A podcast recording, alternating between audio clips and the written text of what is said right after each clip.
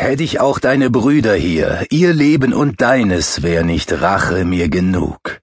Ja grüb ich deine Ahnen Gräber auf und hängt in Ketten auf die faulen Särge, mir gäb's nicht Ruh noch Lindrung meiner Wut. Heinrich der Sechste, dritter Teil.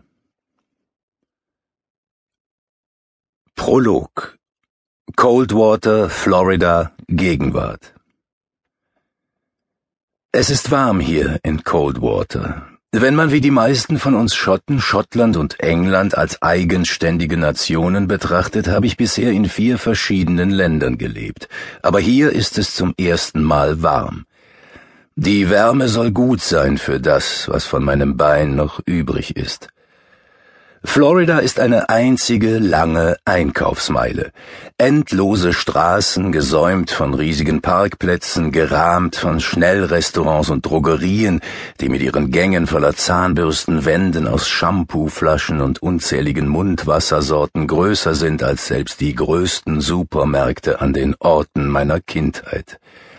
Alle hundert Meter grinst ein Colonel Sanders oder Ronald McDonald auf einen herab. Nicht gerade der Ort, den ich mir einst zum Leben erträumt habe, aber als ich vor etwas über einem Jahr hier ankam, war mir das ziemlich egal. Meine Psychologin Dr. Tan ist der Meinung, es würde mir vielleicht ganz gut tun, alles niederzuschreiben, jetzt wo sich das Ganze bald zum zweiten Mal jährt. Ich müsste es ja niemandem zeigen, sondern nur zu Papier bringen. Sie hofft, es würde mir dabei helfen, bestimmte Abschnitte zu rekonstruieren, an denen ich bei unseren Sitzungen arbeiten wollte. Immerhin, sagte sie, waren Sie ja mal Autor, nicht wahr? Dieser Satz rang mir ein schiefes Lächeln ab. Ich sitze am Schreibtisch des kleinen Büros, das ich mir im Erdgeschoss eingerichtet habe. Eigentlich komme ich nur zum Lesen hierher.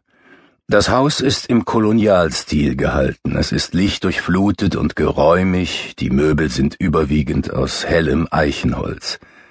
Aus meinem Fenster blicke ich in den üppigen Garten und auf den kleinen ovalen Pool. Ich kann die Azaleen und das Meer riechen. Cora, die Haushälterin, kommt jeden Tag, um zu kochen und aufzuräumen. Sie ist schwarz, klein, drahtig und immer gut gelaunt. Ich schreibe mit einem Füllfederhalter, da meine rechte Hand beim Tippen immer noch zu sehr schmerzt. Sie ist von einer monströsen Narbe entstellt, die rot wird, wenn ich eine Faust balle und sich langsam weiß färbt, wenn ich sie wieder öffne. Ich bin erst 43, fühle mich aber so alt, wie ich aussehe, als hätte ich tatsächlich zwei Leben gleichzeitig geführt. Mein Haar ist an den Schläfen von grauen Strähnen durchzogen, meine Tränensäcke verkünden meinen Schlafmangel so anschaulich, dass ich es fast als Kompliment begreife, wenn wieder mal ein Taxifahrer sagt, ich sehe müde aus. Aufgrund der mangelnden Bewegung habe ich in den letzten zwei Jahren an Bauch und Hüfte kräftig zugelegt. Als ich mich neulich in der Badewanne nach dem Wasserhahn streckte, war ich von der Anstrengung ganz kurzatmig. Dr. Tan sagte zwar, ich bräuchte es niemandem zu zeigen, aber für irgendwen muss ich es doch schreiben. Man schreibt immer für irgendwen. Für wen schreibe ich also? Wer ist mein idealer Leser? Walt? Sammy? Craig Doherty vielleicht? Seltsamerweise habe ich das Gefühl, es ist für sie, für Gil, weil ich es ihr schulde. Doch wo fange ich an? Was war das auslösende Ereignis? Voller Wehmut erinnere ich mich an die Leitfäden zum Drehbuchschreiben. Raymond G. Frensham, Sid Field, Danny Flynn und die Widmungen darin. Herzlichen Glückwunsch zum Geburtstag, Donny. In Liebe SXXX. PS, du schaffst das. Relikte aus besseren Tagen. Vermutlich wäre Schottland ein guter Ausgangspunkt. Aber den ganz großen Schritt, all diese Jahre zurückzublicken, wage ich momentan einfach noch nicht.